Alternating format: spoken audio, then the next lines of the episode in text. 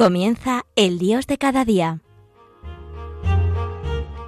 Hoy dirigido desde la Archidiócesis de Valencia por el Padre Santiago Boigues.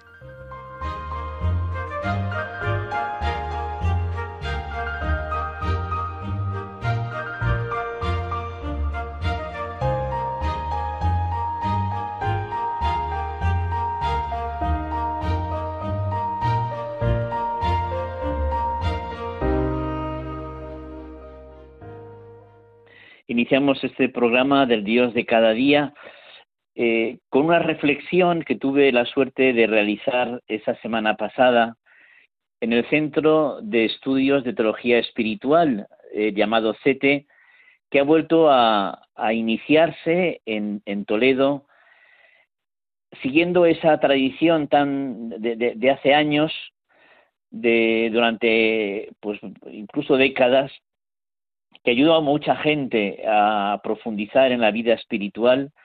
Don Francisco Cerro, arzobispo de Toledo, ha querido reiniciarlo y tuve la posibilidad de colaborar con una meditación que justamente fue de este tema, la llamada universal a la santidad.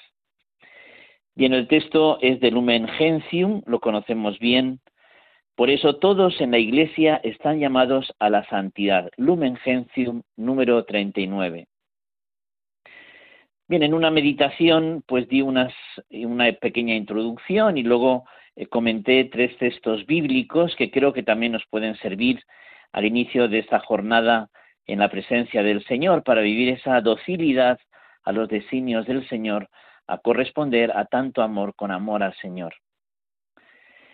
Tienen una eh, predicación en mi parroquia, en una de las parroquias donde yo estuve, eh, pregunté a la gente directamente, ¿creemos que Dios es santo? Eh, todo el mundo me giró, eh, asintió, por supuesto. ¿Creemos que Dios es santo? Sí. Y luego me, me, lancé en lanzar otra pregunta, ¿y creemos que Dios me puede hacer santo? Allí no se movía nadie. Nos cuesta creer que el Señor a mí, concreto, en particular, me puede hacer santo. ¿Creemos en la santidad de Dios? Sí pero a mí en mi propia historia, en mi propia eh, flaqueza, en mis caídas y levantadas. Pues eso es lo que quiere hacer el Señor en nuestra vida. San José María Esquiva de Balaguer tiene una frase muy iluminadora. Un santo es un pecador que lo sigue intentando. Yo sigo intentando corresponder al amor del Señor amando, porque la santidad consiste en no dejar de intentarlo, intentarlo poco a poco, sin prisa pero sin pausa. No cansarse de volver al Señor. Eh, pues muchas veces tenemos como a perder esa, ese fuelle, esa intensidad de vida. La santidad consiste en no dejar de volver, como ese atleta que cuando va a hacer una prueba eh, tiene una buena salida, pero después de una buena salida hay que mantenerse en el pelotón y hay que tener una buena carrera. Y no solamente eso, sino un atleta al final acelera para ganar la prueba. Lo mejor es al final, pero el final no se entiende si no hay un buen comienzo y hay un buen trayecto. Pues así en nuestra vida espiritual, no solamente eh, el inicio de nuestra fe, sino también el camino de nuestra fe es fundamental para que al final podamos entregarnos por entero correspondiendo al amor del Señor, amando. El Señor nos unirá a Él y nos llevará a esa plenitud de amor para siempre. También comentaba que a mí me ha ayudado en mi vida hacer el camino de Santiago. Y es curioso cómo hacer el camino de Santiago vamos bien preparados y más cuando nos preparan las mochilas nuestras madres. Nuestras madres nos ponen todo lo necesario y todo es necesario y todo está pensado. Pero los pocos días de hacer el camino uno se da cuenta que con esa mochila no llega a Santiago. Y llega el momento de desprenderse de lo que es imprescindible. Y, y uno tiene que aligerar la carga, porque si no, no llega. Es curioso que eso también nos ayuda en la vida. Nosotros pensamos que necesitamos de muchas cosas y no son tantas cosas las que necesitamos para vivir. También es bueno que haya momentos que hagamos más sencilla nuestra, nuestro existir, que, que nos liberemos de cosas que tampoco valen la pena y solamente así, ligeros de equipaje, podremos con prontitud seguir los pasos del Señor. Eh, haciendo el camino, te dicen esa frase, no haces el camino, el camino te hace. ¿Por qué? Porque somos peregrinos, itinerantes. Eh, y es en el camino como descubrimos, cómo crecemos en la vida espiritual. No podemos ser sedentarios, no nos podemos estancar, que a veces cultivamos nuestras inteligencias, pero también es importante fortalecer nuestras voluntades para cultivar nuestros corazones en la verdad del, amor del Señor. El Papa Francisco habla de ese primereo de Dios. Eh, Dios va por delante. Eh, en un encuentro entre vírgenes consagradas y con las hermanas de Yeso Comunio, eh, preguntaba que a veces somos como esa sinfonía de Dios, pero muchas veces como que no damos el tono. Y una hermana de Jesu Comunio comentó, pues es verdad, Padre, pero yo tengo claro de que eso se lo dejo al Señor. Yo hago lo que puedo y que el Señor lo ponga todo. El Señor va por delante. El Señor primerea. El Señor nos va uniendo más y más a Él. Por eso nosotros tenemos que abrirnos, eh, dejar que el Señor vaya purificando nuestras vidas y entregarnos por entero a Él. Vivir con Cristo, vivir con Cristo, vivir de verdad con Cristo vivo. Corresponder al Señor, vivir su obra redentora, desplegar nuestra vocación sobrenatural. Bien, pues vamos a escuchar eh, una canción que nos ayude a profundizar en esa llamada que todos estamos, eh, que tenemos que responder, esa llamada, como dice el Papa Francisco con la Evangelii Gaudium, eh, todos estamos llamados a la santidad y todos nos debemos a ello. Vamos a escuchar esta canción para que realmente nos ayude a vivir esa presencia del Señor.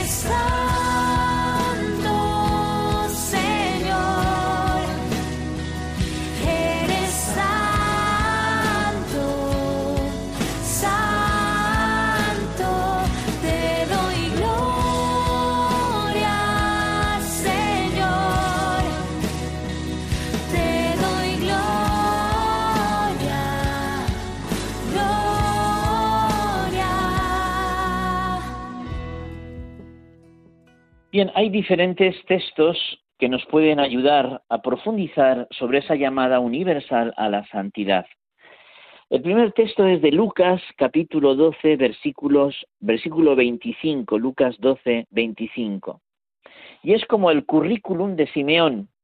Eh, un hombre, dice, Simeón, hombre justo y piadoso que aguardaba el consuelo de Israel.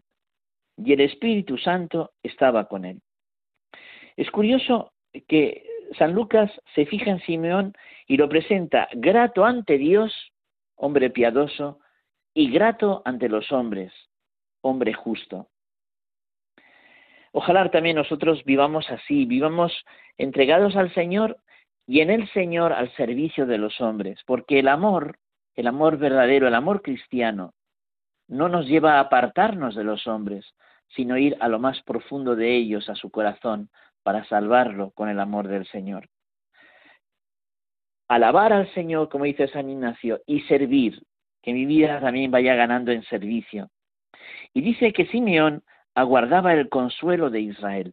Qué importante es esa esperanza, esa ilusión, ese eh, vivir el consuelo de Cristo para ser consuelo del hombre. Y el Espíritu Santo estaba con él. Ojalá también nosotros seamos dóciles al Espíritu Santo, para que esa obra de, de santidad se vaya desarrollando en nuestra vida. Bien, hay otro texto que es la higuera seca, que es Mateo 21, versículos 18 y siguientes. Mateo 21, 18 y siguientes. De mañana camino de la ciudad tuvo hambre. Viendo una higuera junto al camino se acercó, pero no encontró en ella nada más que hojas y le dijo, que nunca jamás brote fruto de ti. Inmediatamente se secó la higuera. Al verlo los discípulos se admiraron y decían, ¿cómo es que la higuera se ha secado de repente? Bien, es curioso que a veces como que nos confiamos en nuestra relación con el Señor. Eh, aparentemente este texto vemos como, como que Jesús es demasiado drástico. Eh, pide fruto y no lo tiene. Y, hace, y se seca la higuera. Bien, es verdad que el Señor es misericordioso, pero también es que el Señor es justo. Y el Señor nos pide obras, que a veces tenemos el peligro como de jugar con el Señor, que vamos perdiendo en intensidad de relación con el Señor. Y el Señor, al final, tomará justicia. Bien, yo vivo con intensidad mi relación con el Señor o me acostumbro y me acomodo a Él. Que a veces nos dedicamos mucho a la paja y no al trigo. La vida cristiana, la vida evangélica es ir ciertamente a lo esencial del Evangelio, a lo fundamental del Evangelio. Que yo no me quede en el follaje, que no me quede yo en la apariencia, sino que vaya lo que realmente es importante. Vivir de corazón a corazón nuestra relación con el Señor, vivir de verdad nuestra relación con Él.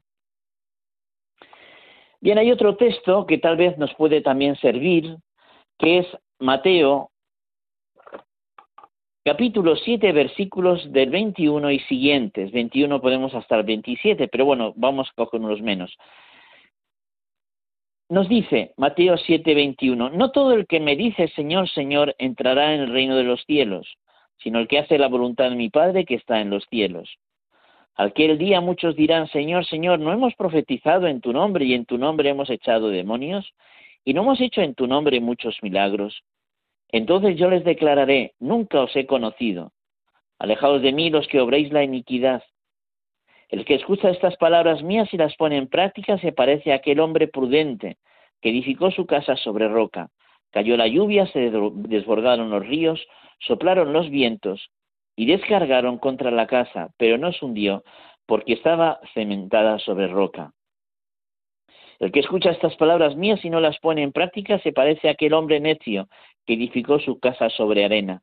Cayó la lluvia, se desbordaron los ríos, soplaron los vientos y rompieron contra la casa y se derrumbó, derrumbó y su ruina fue grande. Bien, es verdad que Jesús se pone duro y llega a decir, no os conozco. es que el Señor puede no conocernos. ¿Qué es lo que lleva a conocer al Señor? La unión con Él. Si yo no cuido esa unión con el Señor, pues puede el Señor no reconocernos. El Señor hoy me reconocería en este momento. Bien, por eso no juguemos en nuestra relación con el Señor purifiquémonos, cuidemos esa cercanía con Él, abrir nuestro corazón a Él, confiemos en su misericordia para poder participar de su gozo. Y luego dice que edificar tu casa sobre roca y no sobre arena. La roca es Jesucristo. Y cuando edificamos en Jesucristo ya pueden venir situaciones y dificultades que se superan.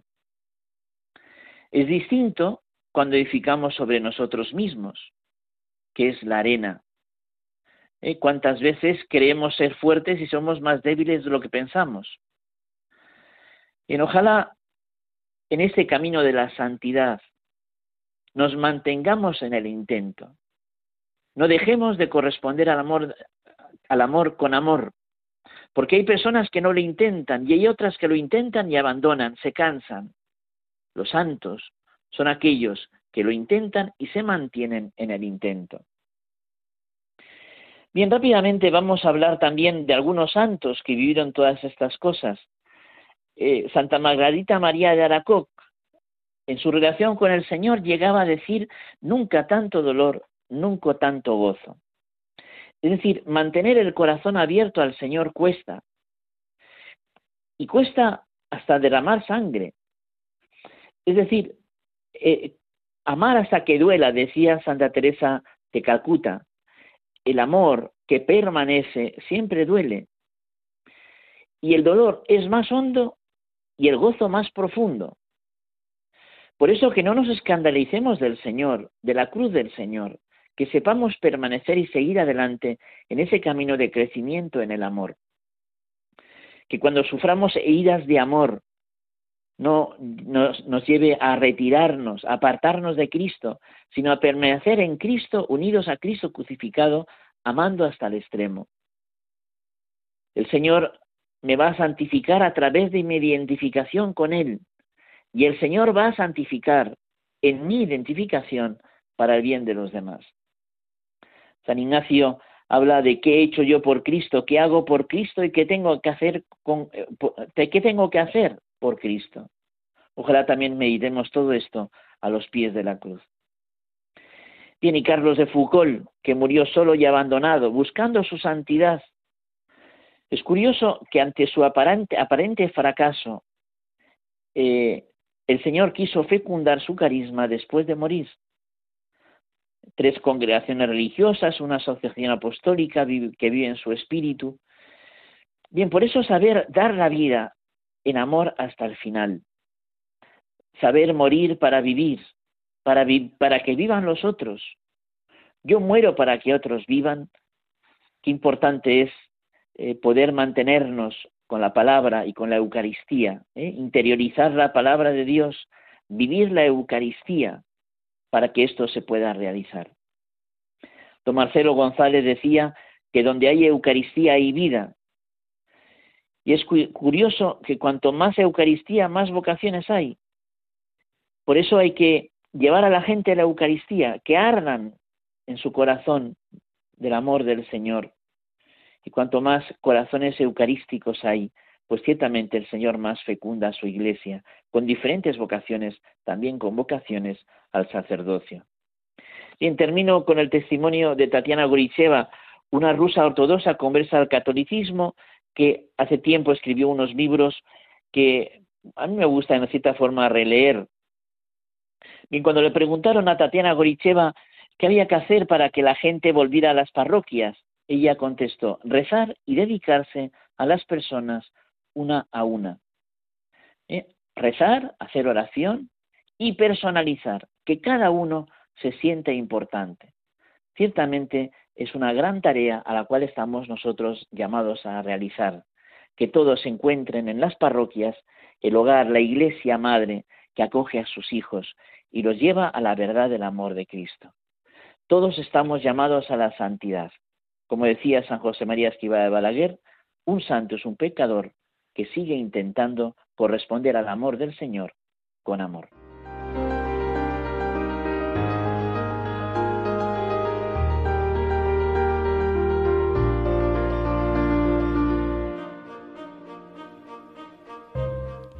Concluye El Dios de cada día, hoy dirigido por el Padre Santiago Boigues desde la Archidiócesis de Valencia.